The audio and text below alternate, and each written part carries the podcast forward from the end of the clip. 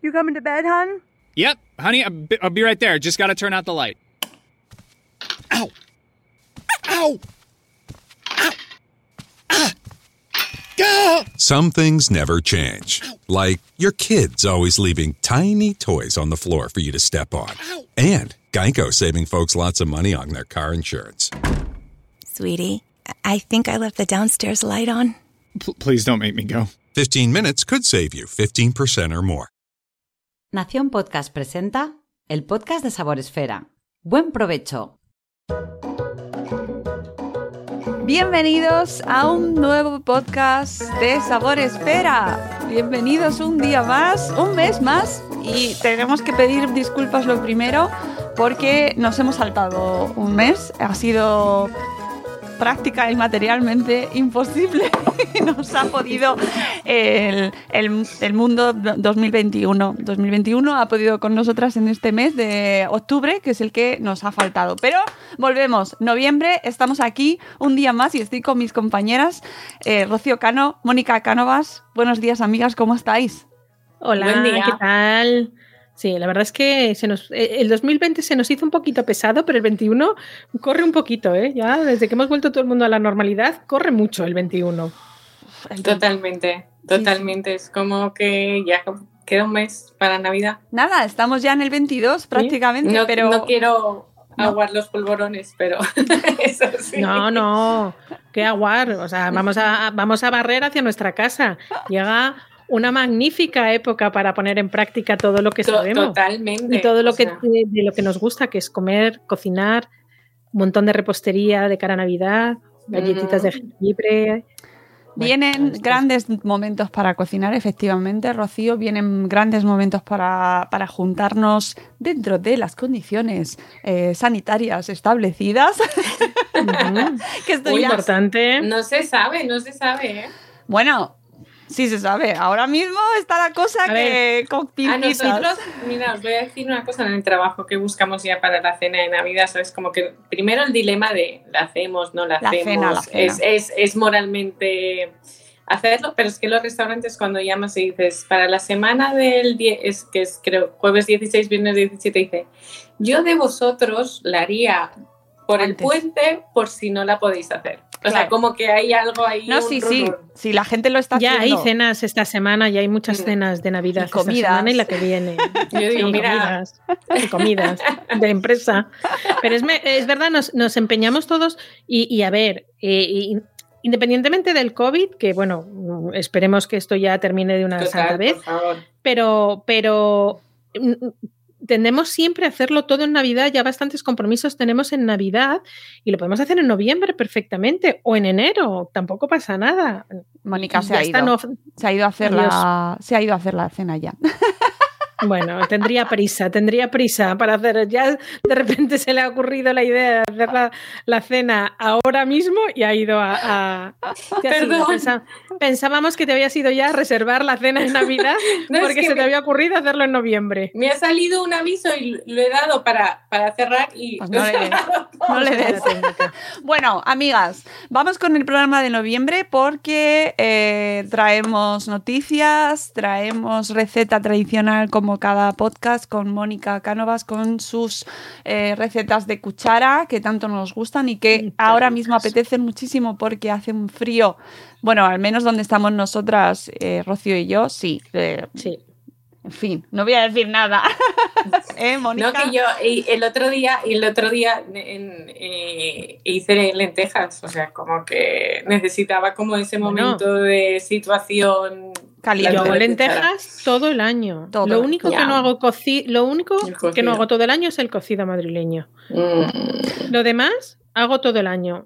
Y es más, antes, eh, la semana pasada comimos ensaladilla, aunque haga frío.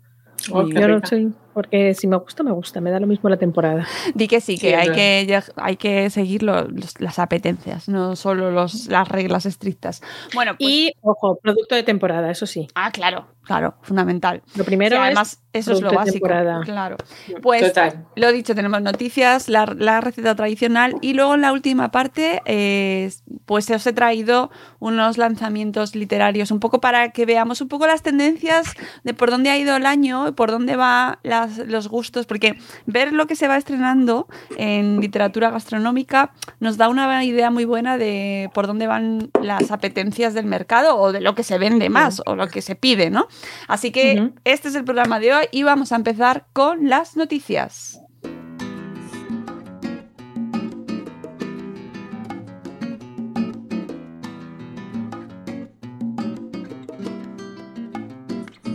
Pues podemos empezar, por ejemplo, si os parece bien, con los galardonados en los Premios Nacionales de Gastronomía, Gastronomía 2021 que eh, yo no sé vosotras, pero a mí me da la sensación de que está, hay premios constantemente. Yo no sé si es que hay muchos, pero yo eh, no sé cuántas noticias hemos dado ya de galardonados de premios de gastronomía. Esto es como el estudio general de medios, que todo el mundo gana algo. Pues esto es igual. Si no es el de la Real Academia de Gastronomía, es de la Asociación de Gastrónomos Unidos, si no es de periodistas de gastronomía. Bueno, ¿sabes? si no son los premios Madresfera, que luego hablaremos. Exactamente, justo, muy bien traído. Eh, la Real Academia de Gastronomía eh, celebró el pasado lunes 22 de noviembre la gala de entrega de los premios nacionales y eh, han dado a conocer, bueno, pues algunas de las novedades que se incorporaban en esta edición número 46. o sea, 46 ediciones ya van ya, ¿eh? Madre mía. Em, que además eh, han introducido novedades porque han reducido las categorías pasando de 11 premios a 6. Estas cosas pasan en los premios se van reajustando, a nosotros también nos pasan los premios Madresfera. Actualizando. Así, en la edición número 46, eh, con la idea de estar en sintonía con la actualidad gastronómica, las categorías establecidas han sido mejor jefe de cocina, mejor director de sala, mejor sumiller, mejor investigación e innovación gastronómica, mejor comunicación gastronómica y premio a toda una vida. Eh, además, cada categoría cuenta con un jurado propio, ¿vale? O sea que. Y Ferran Adrià es presidente del jurado al premio al mejor jefe de cocina. José Polo al premio al mejor director de sala. Josep Roca es el jurado, o sea, es el director del jurado de. No, presidente. Madre mía, ¿eh?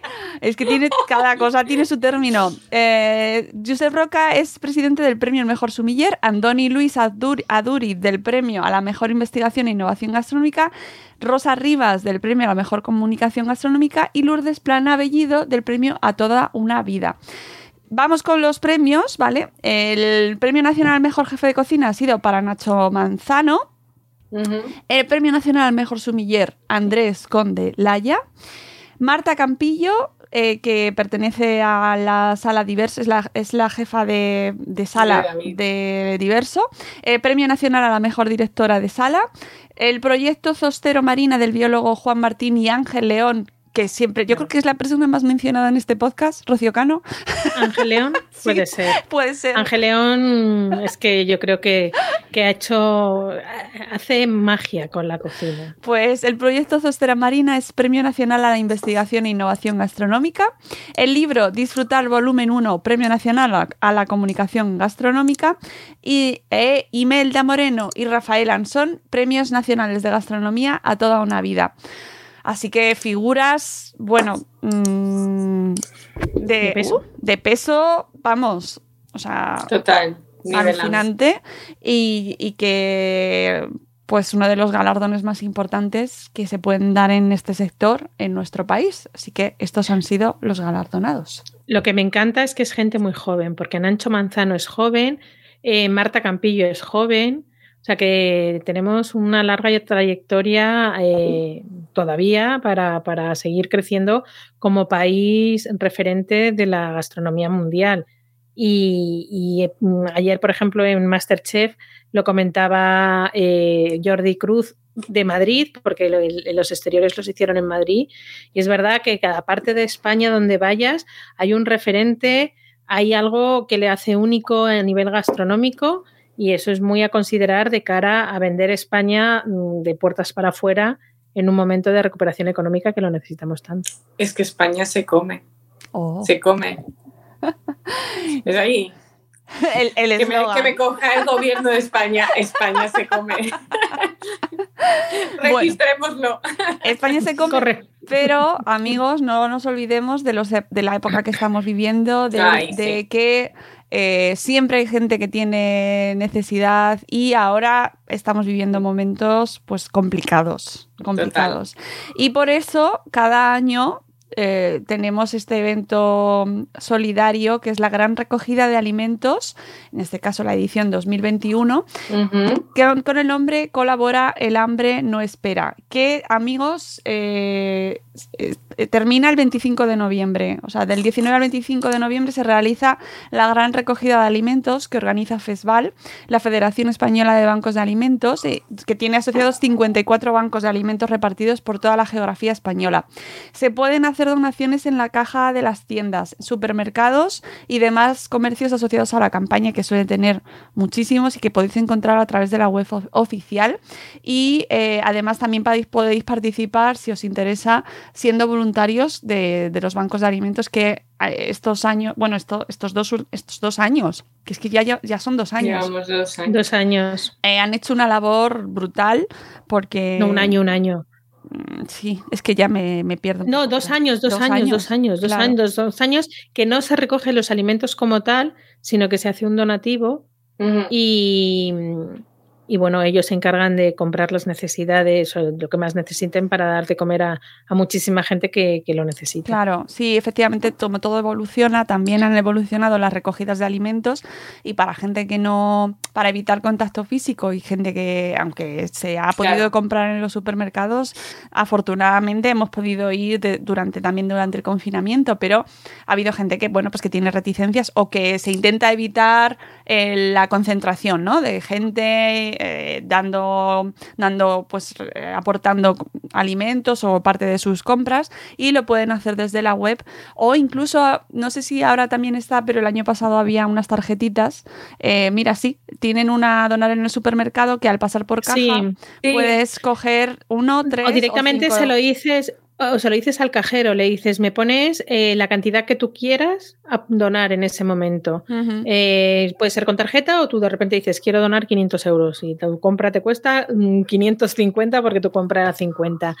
Eh, es verdad que al principio te da un poco de reparo, no, no te da reparo porque si lo vas a donar, lo vas a donar. Es verdad que cuando haces la compra vas echando al carro que si garbanzos, Claro. judías, aceite y tal, y no eres ves. consciente del dinero.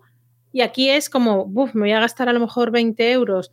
Pero yo os invito a hacer el ejercicio, yo, yo lo hice el viernes cuando fui a hacer la compra y, y lo doné.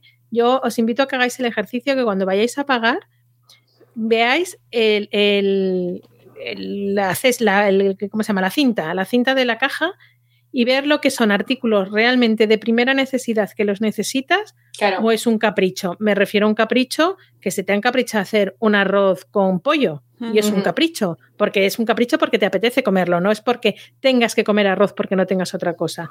Claro. O cantidad de cosas que ves o, o- o galletas o fruta, fruta que no has cogido la de oferta, has cogido la que te apetecía en ese momento. Claro. Y en ese momento tienes que hacer ese, ese ejercicio y te digo yo que es muy, muy, muy sano y decir, por favor, me pones esta cantidad en la cuenta. Y es Claro. comodísimo y hay que hacerlo, porque hay gente que lo está pasando realmente Mucho. mal. Sí, sí, Es que es muy interesante lo que dices, porque a lo mejor lo que se puede hacer, yo no sé vosotras, pero yo, por ejemplo, hago semanalmente como una compra de, de armario, ¿no? De cosas básicas y también vas, vas poniendo. Entonces, como tú ponerte en tu situación, a ver, en mi situación, en mi casa, cuánta gente vive, yo necesito todo esto para vivir una semana y donar exactamente la misma Mm. cantidad. O sea, tú una, una semana para una familia similar a la tuya a lo mejor es como un ejercicio como que sí que es verdad que cuando vas metiendo cosas eh, como que lo ves más materializado, pero también puedes hacer esa reflexión en plan, mira, una familia como nosotros que pueda comer, no sé, ¿sabes? Es como un pensamiento así como que yo ahora Sí. lo estaba pensando, ¿sabes? Como situarte en la situación y empatizar con situaciones similares. Pues ahí os dejamos la iniciativa, os recordamos que está disponible hasta el 25 de noviembre y que de todas formas el resto del año los bancos de alimentos siguen abiertos y hay un montón de, de asociaciones que además también están recogiendo alimentos incluso en las parroquias hacen una labor en las fantástica. parroquias. Recogen alimentos, recogen ropa para bebés, recogen juguetes, recogen eh, objetos que se pueden donar y que estén en buen, en, en buen estado. O sea que, y eso es importante, de buen estado. Claro. Porque no, no hay que considerar esta recogida de, bueno, no. es el caso de los alimentos, porque tienen que ser alimentos comprados, en este caso ahora donar, pero a la hora ya aprovecho porque antes de la pandemia yo colaboraba en la recogida de, de juguetes y bueno, un poco me sentía muchas veces punto limpio. Muñecas con la cara destrozada, eh, camiones que le faltaba una rueda, pues no.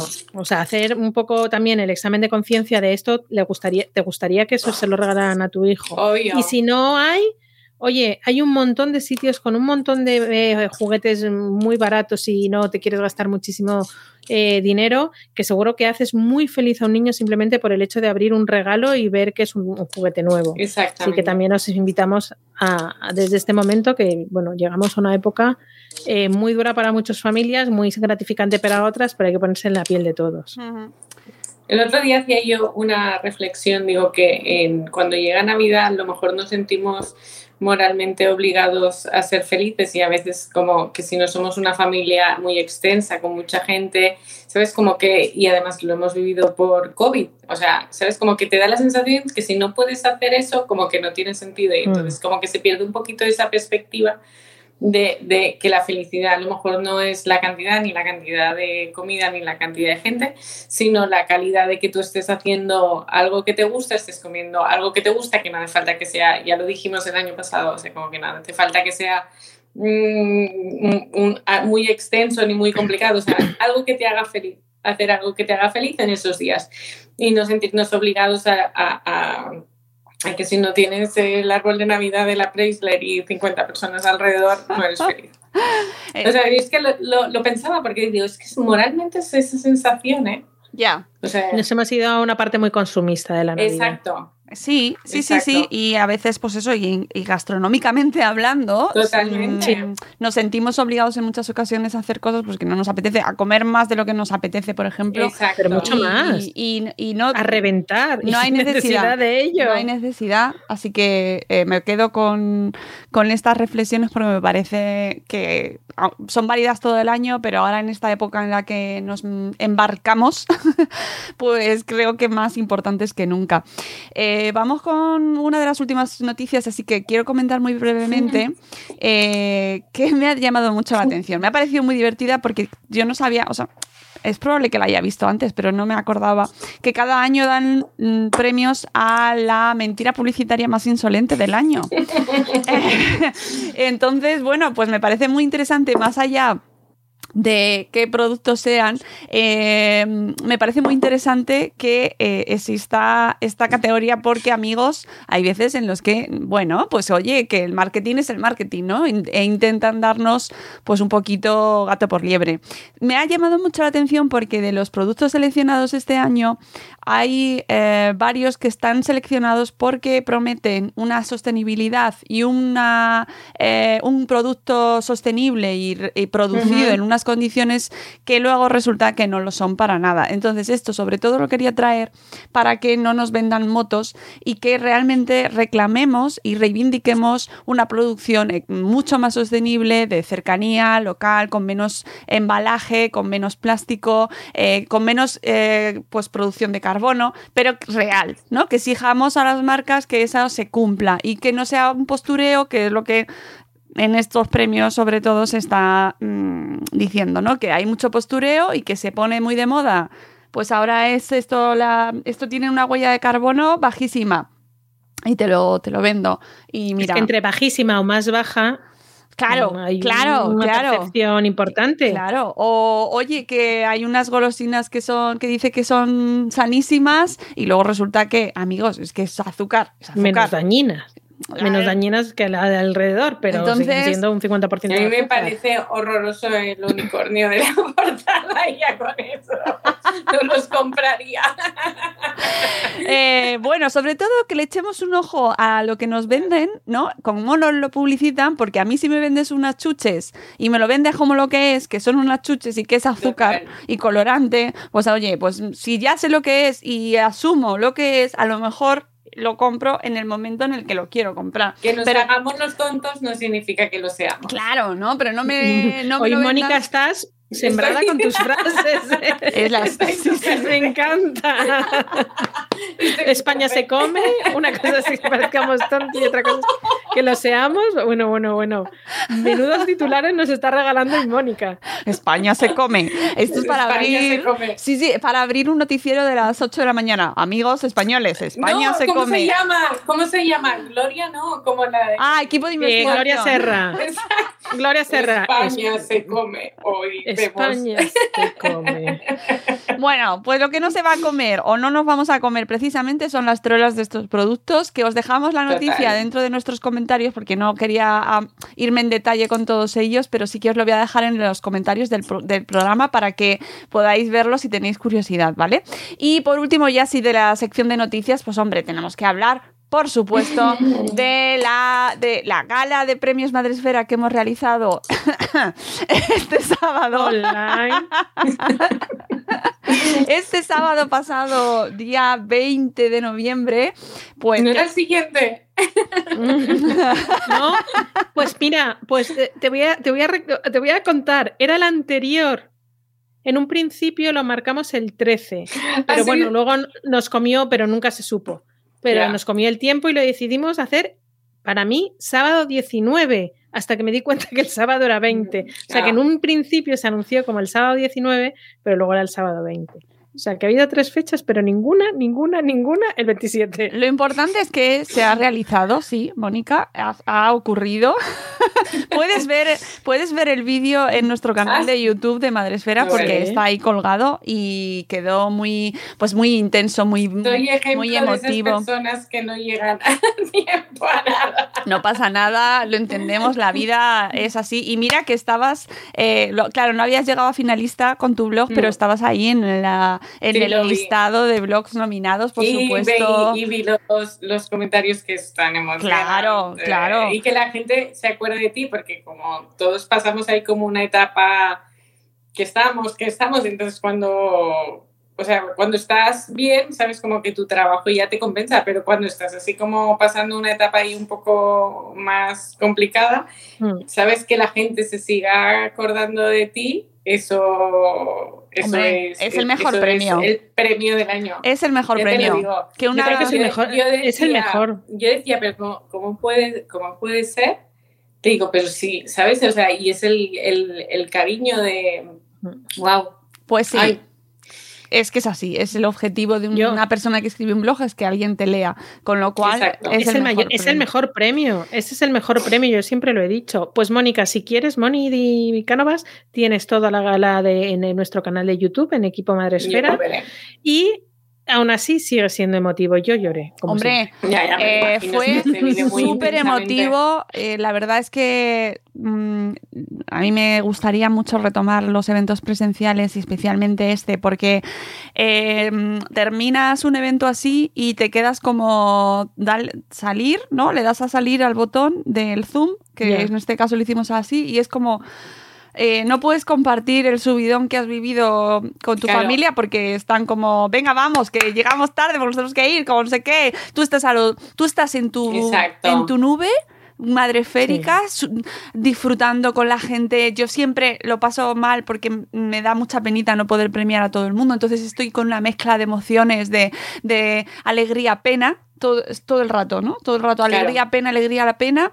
Y, y eso te lo tienes que comer, porque no hay manera de, de hacer cosas No, claro. Expandirte, abrazar a la gente, compartir momentos, abrazar a, a los que no han llegado a, a ganar el premio, a los finalistas que no han ganado, que se han quedado, que se han quedado todo tristes y te dan ganas de achucharles y decir, pero que lo has hecho muy bien también, que, que te, te abrazamos mucho. Que estar ahí es un premio. ya. Claro, pero esa Sí. parte no la tenemos. Y entonces yo la he hecho tanto, tanto, tanto de menos que mm, de verdad espero que podamos hacer el año que viene de nuevo estos premios en su versión presencial porque es.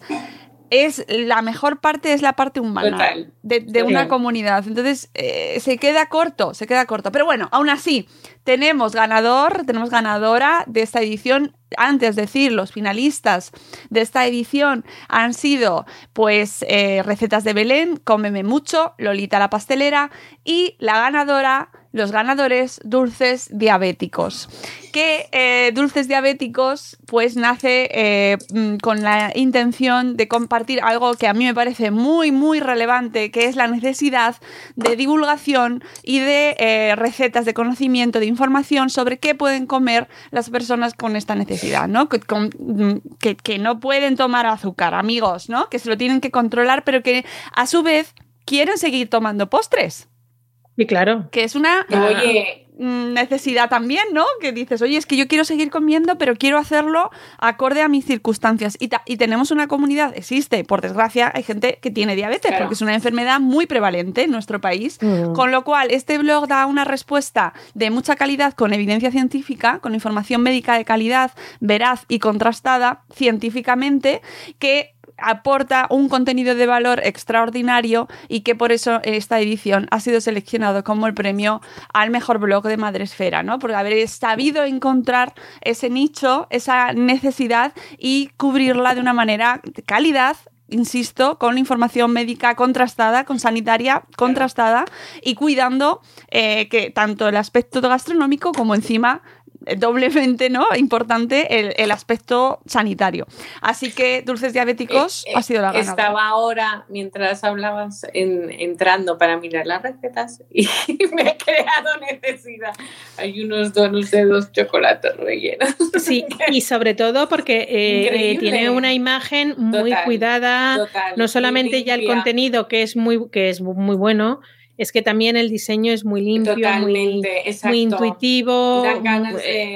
Pues eso. Claro, todos los finalistas todas las finalistas son maravillosas, hacen un trabajo fantástico y remito a la gente a que consulte todos los nominados de los blogs de Sabor Esfera de este año porque hay una selección fantástica y gente que no está, pero que a lo mejor pues no ha incluido su blog en la convocatoria, eh, que a lo mejor no se ha enterado o que no quiere participar porque no me gustan los premios, ¿no? Hay mucha gente que no le gustan los premios y es súper respetable, nos parece fantástico, esto es una ocasión para dar difusión, para divulgarlo, ¿no? Para conocer más blogs pero es súper respetable que, haya gente que no quiere. Cuando hay los premios siempre, siempre te suben un montón las visitas. Hombre, esa es la idea, ¿no? que la gente conozca más blogs. Esa es la idea, que se hable de blogs. que te escribe y te dice, mira, es que te he conocido, pues claro. te conocía y me gusta. Por eso, por eso se hacen, para que la gente hable de blogs, se meta en los blogs, los vea, eh, conozca que existe un blog de dulces diabéticos, por ejemplo, ¿no? Y que, y que puede dar solución a necesidades, pues eso, de cocinar en casa sin que sean las tres recetas de siempre, eh, súper aburridas o, con, ¿sabes? Y que dar rienda a una necesidad además que en estos últimos años se ha explotado mucho, que la gente quiere hacer repostería en casa. Y oye, que resulta que no le puedo poner 200 gramos de azúcar, ¿sabes? Pues, ¿qué postres hago? ¿Qué, qué, ¿Cómo cubro ese, ese hueco? Claro. Pues ahí lo tenemos con el ganador de este año, muy merecido, Dulces Diabéticos. Y nada, que hay que seguir. la conclusión final, eh, cuando pasamos unos premios, es hay que seguir hay que seguir. Hay gente que ha ganado el premio a la primera y hay gente que gana el premio después de tres o cuatro o cinco ediciones. O nunca. O nunca, pero claro, o nunca, pero no pasa nada porque... Eh, no, pero no pasa nada, pero es que vives, o sea, o sea yo lo, he dicho en broma, pero que lo vives no, tan ¿eh? intenso y como que te, que te aporta tantas cosas que es como, o sea, es que eso, es, es un premio. O sea, es que eso es el premio. Para mí es, fundamental eso.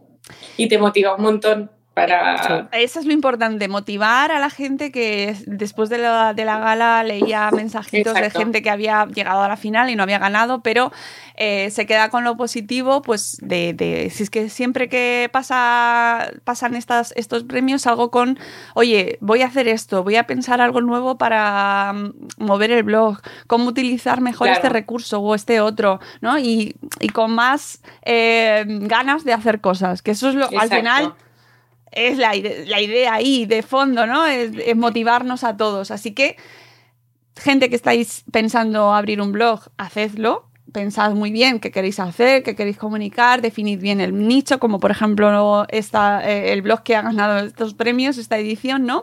¿Qué necesidad quiero cubrir? Qué, ¿A quién voy a dirigir mi blog? Es un ejemplo perfecto de blog e-, especializado. Ese nombre, ese nombre, o sea, cuando yo lo, lo, buscas, es como que. No, no, está, está, vamos.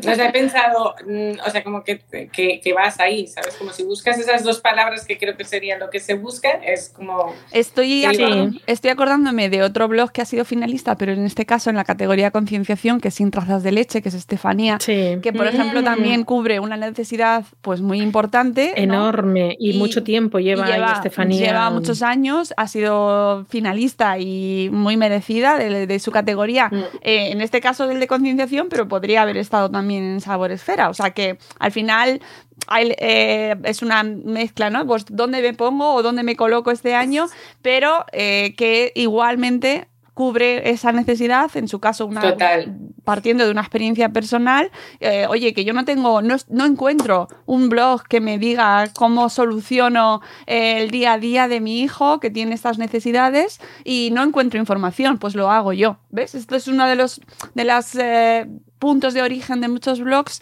que pues luego se convierten en proyectos eh, que realmente exitosos, ¿no? Porque realmente dan respuesta a esa necesidad. Y a, la suya y a la de muchísima gente, que hay un montón de gente con intolerancias, con alergias, con necesidades diferentes, o sea que tened ahí eso en cuenta. Y una cosa que me ha pasado a mí con Sin Trazas de Leche es em, que yo haya compartido algo en Instagram y gente de mi círculo que tienen hijos intolerantes como, ay, no me digas que la conocen porque son como súper seguidores, súper fan, ¿sabes? Como, que, como que, que, viven esa situación y que han encontrado ahí como un canal en... claro. Totalmente. Estefanía siempre lo ha contado, lo de la leche es un papelón, porque hay leche donde menos te lo esperas. Ya. El jamón de York tiene leche, eh, o tiene, puede tener trazas de leche, o pues eso, sin trazas de leche. Cantidad de cosas que dices, ¿cómo puede ser posible? Pues sí lo es. Pues eh, ya sabéis, eh, hay blogs para todo, hay blogs de todo tipo y es maravilloso embarcarse en este mundo porque es que vas a encontrar siempre una respuesta para algo que estabas buscando y si no la encuentras, búscala, o sea, créala, créala, Exacto. haz tú el blog. Bueno, pues vamos con la siguiente sección de nuestro podcast que es la tradicional ya, la receta de Mónica Canovas.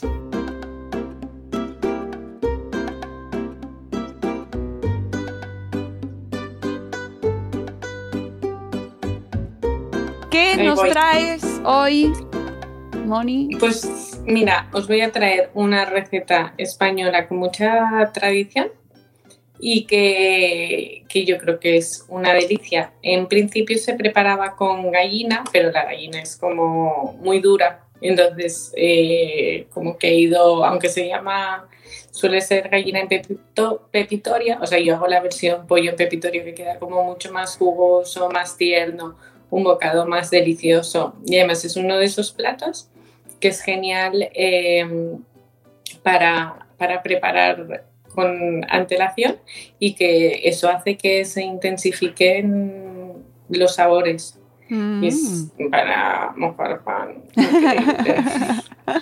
bueno, ¿qué necesitamos para preparar esta receta? Pues mira, los protagonistas son el pollo, las almendras y el azafrán. Mm. Y necesitamos un pollo de corral. Bueno, puede no ser de corral, pero siempre es como más, más sabroso y más, más, más duro también, ¿eh? Sí, pero. A la hora de cocer es mm. más, más durillo, pero luego es más rico. No tiene nada que ver. Una cebolla, dos ajos, 75 mililitros de vino blanco seco, caldo de pollo, 150 mililitros, que es más o menos un vasito y medio, más o menos un poquito de harina para rebozar. Sí, ya le pones unas patatas fritas y unas almendras laminadas. Entonces, em, ¿qué es importante en esta receta para poder, em, para conseguir esa textura que queremos, que es eh, lo que da nombre al plato?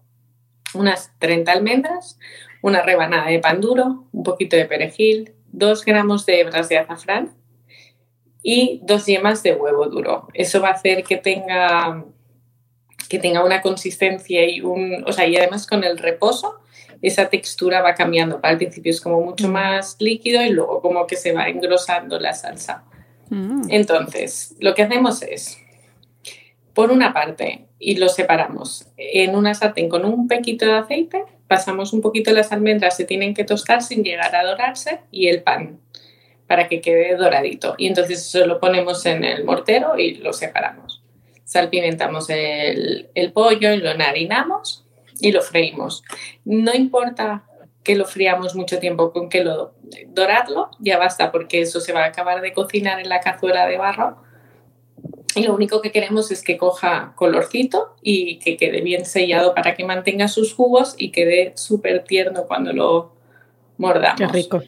Entonces, la cebolla. Ah, la cebolla en esta receta a mí me gusta cortarla en pluma porque a mí me gusta notarla, pero si no nos gusta lo podemos hacer en brunoise o cuadraditos pequeñitos porque así queda como en la salsa no, no se nota, así se nota. Pero bueno, a mí me gusta anotarlo. Y los ajos en camisa con un cortecito en tres cucharaditas de aceite de oliva, y entonces le ponemos un poquito de sal y pimienta. La sal ayuda a que la cebolla se cocine y empiece a ponerse transparente antes y también eh, eso ya luego ya nos dará como que luego a lo mejor incluso no hace falta ni poner sal. Ponemos el pollo que hemos frito, hemos dorado lo, ponemos en la cazuela y entonces subimos el fuego y añadimos el vino. ¿Por qué subimos el fuego? Porque así el vino se evapora y deja toda su esencia y en 3, 4 minutitos eh, se habrá podido evaporar el alcohol. Mientras se está evaporando el alcohol, infusionamos eh, las hebras de, de azafrán, las ponemos en un vasito de agua caliente en 25 mililitros, es un poquito así más o menos de agua. Y entonces lo infusionamos. Hace, se pone el agua roja, tiene un color el azafrán y un, olor, increíble, increíble. Y entonces lo añadimos al mortero con las almendras, el pan tostado y el perejil.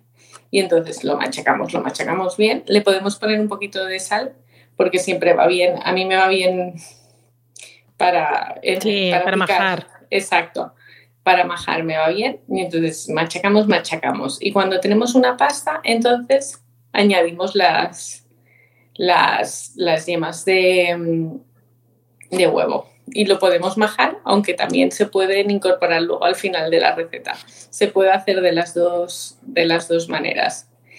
A mí mm, el, el, resultado es el mismo, lo único que la diferencia es eh, introducirlo antes o después. Y entonces incorporamos el majado en, en la cazuela de, de, pollo, cubrimos con el caldo y entonces cocinamos a fuego suave, como nos gusta a nosotras, chup chup.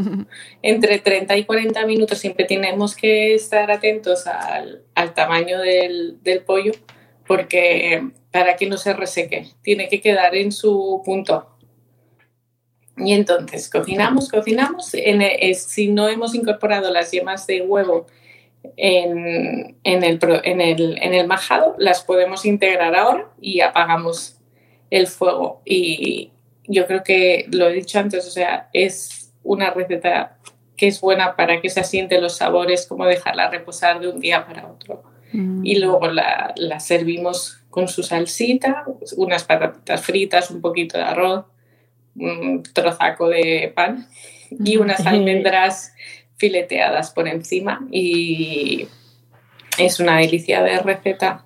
Qué rica. hace años que no hago yo pollo en pepitoria, me has dado una idea. Es que, Porque hace son años. recetas clásicas, o sea, es que es... De toda la vida. Me acuerdo cuando yo estuve preparando esta receta que me gusta eh, leer, mirar libros y como que no, no quiero decirlo exactamente porque no, no recuerdo, pero como que tenía silos de, de antigüedad que se habían encontrado en, en, algún libro alguna referencia a esa receta, o sea, como, ahora no lo recuerdo bien, mira, me sabe mal, no ha venido preparada, pero, pero como que bueno, era una si te acuerdas, castellana. Si te acuerdas, luego nos lo pasas y lo ponemos en la descripción vale. del programa. Pues receta recomendadísima que yo además no lo he hecho nunca, así que me la ¿No? apunto. No lo he hecho nunca. Pues te sorprenderá. Hay un El- montón de cosas que no he hecho. El- yo creo que el azafrán es el azafrán es la clave. Y las almendras, ojo. Que a mí me encanta cocinar con almendras. a mí también. Pues, pues mi madre hace un puré, un puré con almendritas, que lo llama así, que es un poco la base del pollo en pepitoria, porque es con almendra tostada también, echa un poquito de azafrán, luego las eh, lo haces en puré o lo haces y es el puré con almendritas. Bueno, sí, lo hacen puré siempre. Puré con almendritas. y es un poco la base. A ver si me acuerdo un día y, y os comparto la receta o que me lo diga, porque yo ese sí que nunca, igual que he hecho el pollo, el puré con almendritas, que es primo hermano, no lo he hecho, pero el pollo en pepitoria es una delicia. Total.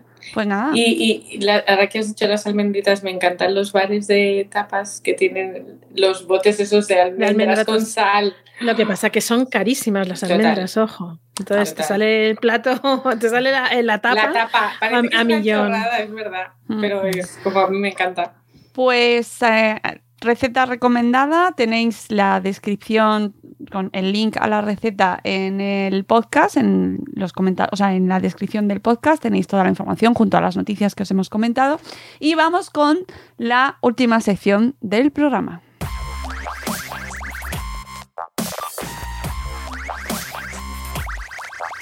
Hoy he decidido que como no teníamos mucho contenido televisivo, porque últimamente es que siempre comentábamos básicamente lo mismo, no hay tampoco así nada reseñable que comentar, porque eh, ya... Mm, eh, pues siempre comentamos el tema de Masterchef, pero siempre decimos lo mismo. O sea, se queda el comentario, podemos usar el de todos los podcasts, eh, básicamente.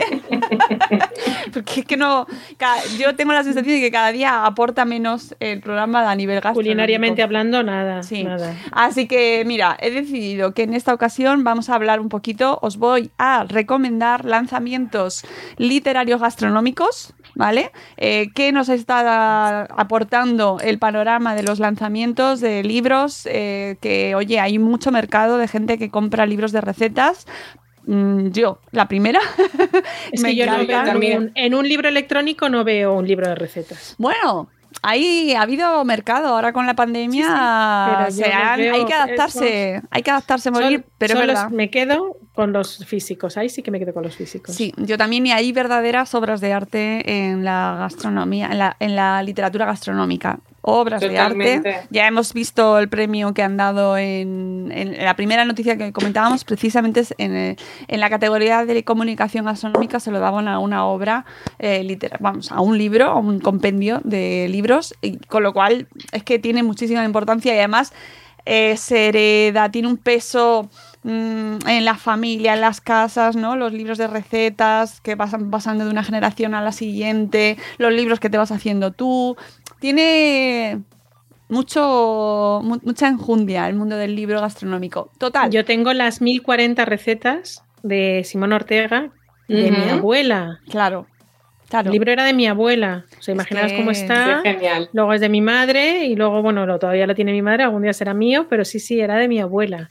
O sea, que son pasan de manos en manos. Sí, sí, efectivamente. Eh, tiene, y además es un gusto. Eso a mí me, me mm. encanta. Y cuando hago recetas de libros que son de mi madre y que ella tenía de antes, ¿no? Además va con anotaciones, es como mm. eh, una, un proceso diferente. Es Total. no tiene nada que ver. Total, que he traído tres tendencias que nos han acompañado este, durante este año, no sé si seguirán en el 22, pero por lo menos en este 21 sí que hemos tenido tres tendencias muy importantes en cuanto a libros de gastronomía que yo creo que reflejan muy bien los gustos o peticiones del mercado. Esto es un poco el mundo literario ya sabéis, a veces eh, crea necesidades o responde a necesidades, ¿no? Es un poco un círculo ahí que se retroalimenta. En este caso, tres tendencias que, que, estamos viviendo y que podéis ver todos aquellos que estéis interesados en este sector de la gastronomía, en este mundo gastronómico. El primero es el de las tartas de queso. Indiscutible. Las tartas de queso. Mundo. Eh, no sé qué, no sé cómo empezó, pero las tartas de queso ya estaban antes, no lo vamos a. Vamos, está clarísimo que antes ya había tartas de queso, pero este año algo ha pasado con la famosa tarta de queso de la viña, por ejemplo. Es lo que te voy a decir, la de la viña. Es que ha sido como el pan. COVID, yo creo. Es lo que te voy a decir, la tarta de queso de la viña y el pan ha sido los, eh, yo creo que las recetas más buscadas es verdad que son muy pocos ingredientes, en aquel momento no sabíamos lo que teníamos y bueno, era una salida. No, eh, ha dado paso a un enloquecimiento global de la gente por las tartas de queso, las variantes, es fantástico, a mí me, encanta, o sea, me gusta muchísimo y se ha traducido en lanzamientos de libros de tartas de queso Claro, ¿no? Igual que hemos tenido muchos libros sobre pan en el año pasado, especialmente en el 2020, y a principios del 21 muchísimo pan y eh, muchísima gastronomía, o sea, repostería. Y hemos tenido ahora los últimos así más importantes, pues por ejemplo, he recogido dos que son las mejores tartas de queso de Bea Roque y el libro de cheesecakes de Aliter Dulcia, que es su tercer libro y que me parecen dos exponentes muy claros, dos referentes en cuanto a la, al mundo cheesecake o mundo tarta de queso lo podéis llamar como queráis porque es lo mismo, ¿vale? Aunque a lo mejor luego me sale algún purista o alguna purista me dice... El cheesecake es una cosa y el pastel de queso es otra, no sabemos, pero... el pastel de queso puede que sea otra, por la textura, por los ingredientes, más que tarta, ¿no? Eso ya ahí ya no nos vamos a meter. sí, bizcocho, tarta... Nos lo vamos a comer igual. Efectivamente, pero no lo vamos a hacer ascos. Eso es lo importante. Esas dos opciones, hay, aseguro que hay muchas más, pero me parecen muy interesantes porque además han en el tiempo, septiembre, octubre han sido los meses de lanzamiento de las tartas de queso. ¿Qué más eh, tendencias hemos tenido este año? Bueno, pues el mundo vegano. El mundo vegano ha llegado para quedarse. Tuvimos hace antes del verano podcast con nuestra amiga Veganeando eh, con su libro fantástico, súper recomendable, que además tenéis la, entrevista colgada en nuestro canal, con lo cual os pasáis por la entrevista y os va a dar muchísimas ganas de leer y de comprar ese libro porque al final nos da recursos y recetas eh, súper apetitosas para... Súper ricas. Claro, introducir Miriam este tiene unos platazos tremendos. Es que además mejor que regalar un libro de cocina para que alguien te regale una tarta de queso. Eh, y resulta que hay, hay eh, mezclando dos tendencias, el tema de la repostería que está muy, muy en boga y el mundo vegano, pues justo acaba de salir ahora un libro que os vamos a traer en detalle muy pronto, que es eh, la Escuela de Pastelería Vegana de Tony Rodríguez, ¿vale? Que está publicado por Larus, que es un librazo que tiene unas fotografías, bueno, o sea, mm, ya solamente la portada promete. Total. Mirad, amigos, o sea, si estáis viéndonos luego en vídeo, qué palmeras, qué palmeras, qué palmeritas, qué fotos, o sea, destacar la fotografía de este libro porque tiene, eh, uy, a ver, una calidad alucinante. O sea, un, gran, un libro de gran formato dices tú, pastelería vegana, dices, bueno, vegano, claro, ya la leche y los huevos, chimpún, la manteca, chimpún. Entonces dices, ¿cómo lo haces? Y se ah. pueden hacer maravillas como las que, las que hacen. Claro, eh, Miriam tiene muchos, muchas recetas de postres también en Veganeando. Y este en concreto, que, usted, que ya os digo, os traeremos capítulo especial porque esto se merece podcast solo para, para ello, eh, bueno, pues nos da solución a esa pregunta. ¿Cómo hago repostería apetecible, repostería rica y con este, con un aspecto mm, de morirse, de bueno, con eh, pues siguiendo eh, ingredientes que no tienen eh, componente animal, ¿no? Bueno, pues por ejemplo, este lanzamiento, y que me parece que también sigue respondiendo a esa necesidad. Y por último, la última tendencia que, no, a ver, que me lo me lo he Ah, pues ya no tengo más. sí, sí, sí, sí, tengo otra. Nos la hemos comido. No, tengo otra. ah, sí. Tengo otra, pero no lo he puesto, no lo había puesto en el guion porque no se me ha ido, se me ha ido. Pero bueno, tengo otro lanzamiento que es eh, otra tendencia que, de este año, que es el mundo de las máquinas. ¿Vale? El mundo de los robots de cocina en todas sus mm, variantes, ¿vale? Pero eh, ya sabemos, la más conocida que es la Thermomix, eh, aquí dando marcas, pero es que es verdad, no nos pagan, pero la más, eh, fue como la primera, ¿no? Yo creo. Y luego ya después, pues vinieron resto de, o sea, otras marcas que fueron trayendo sus modelos y, estuvo fenomenal porque ha permitido que gente que no entraba dentro del, del mercado de, de la primera, pues se haya introducido. ¿Y qué pasa? Pues que han empezado a salir libros dedicados, si hemos traído libros sobre olla lenta, por ejemplo, como parece también muy relevante, también uno de los, una de las tendencias de este año, pues tenemos ahora Cocinando con Mambo, eh, publicado por Oberón, recetas imprescindibles para el robot de cocina Mambo, por ejemplo, ¿no? que es otro de los, bueno, uno de los robots también más conocidos, eh, con más comunidad, con una comunidad mayor. De hecho, hay blogs en Saboresfera solo de recetas para Mambo. O sea, que imaginaos eh, la comunidad tan potente que tiene. O sea, y de hecho, por eso este libro me parece tan interesante, este y otros libros sobre eh, recetas única y exclusivamente dedicadas a, cocinar con, con robots concretos, ¿vale? Y atención, que Susana de huevos fritos, su de huevos fritos, mm. está barruntando claro, un libro ¿y eso que es? de recetas de air fryer. Y yo estoy frotándome las manos porque encima tiene mi air fryer, con lo cual sé que no me voy a equivocar. Pues sí, sí, y eso es, es, precisamente, entra dentro de esta categoría porque la, es otro instrumento, otra máquina que se ha puesto muy de moda este año, a finales de este año, este último trimestre, cada vez se oye más hablar de las air fryer, de las máquinas de, freír alimentos con aire. Y, bueno, pues claro, ¿qué vienen ahora? Pues los libros. Es que es así, es así. Y yo estoy deseandito. Pues porque nada, la uso mucho. Eh, lo comentaremos seguro, ya nos contarás, porque en este caso seguro que aquí te toca a ti para comentarlo. bueno, pues ese es el, un poquito el resumen de las tendencias que hemos podido ver este año. Ha habido muchas más, está claro, pero me ha parecido de lo más interesante que hemos tenido y que si estáis por el mundo Instagram también de recetas, pues lo podéis observar claramente. A mí solo me aparecen, a lo mejor es por, por mis búsquedas, pero las tartas de queso o sea, ¿a, cuál más apetecible? Total. Y he quedado con necesidad creada. Ya. Esto es para pues que vayáis haciendo yo la he visto. Ayer me regalaron una calabaza de 5 kilos y ya acabo de ver en Dulces Diabéticos una receta de eh, calabaza y zanahoria, de bizcocho de calabaza y zanahoria, que creo que de este fin de semana cae. Pues ve, mira qué bien. Ya salimos con recetas. Yo voy a hacer el pollo en pepitoria muy pronto, os lo prometo. Eso lo tengo clarísimo. Pues amigas, con esto nos despedimos. Eh, ha sido un placer y me igualmente. ya tenía muchas ganas de volver a juntarnos por aquí con un nuevo podcast de Sabor Espera, esta, en esta ocasión la edición de noviembre, y que vamos a titular convenientemente como España se come. España se come.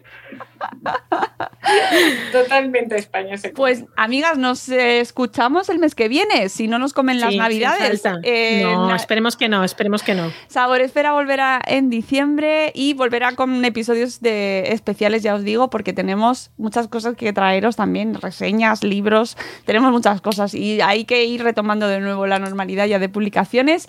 Así que nos volvemos a escuchar. Rocío, eh, Mónica, un placer volver a estar con vosotras. Y amigos, nosotros nos vamos. Que aproveche. Adiós. Adiós. Adiós.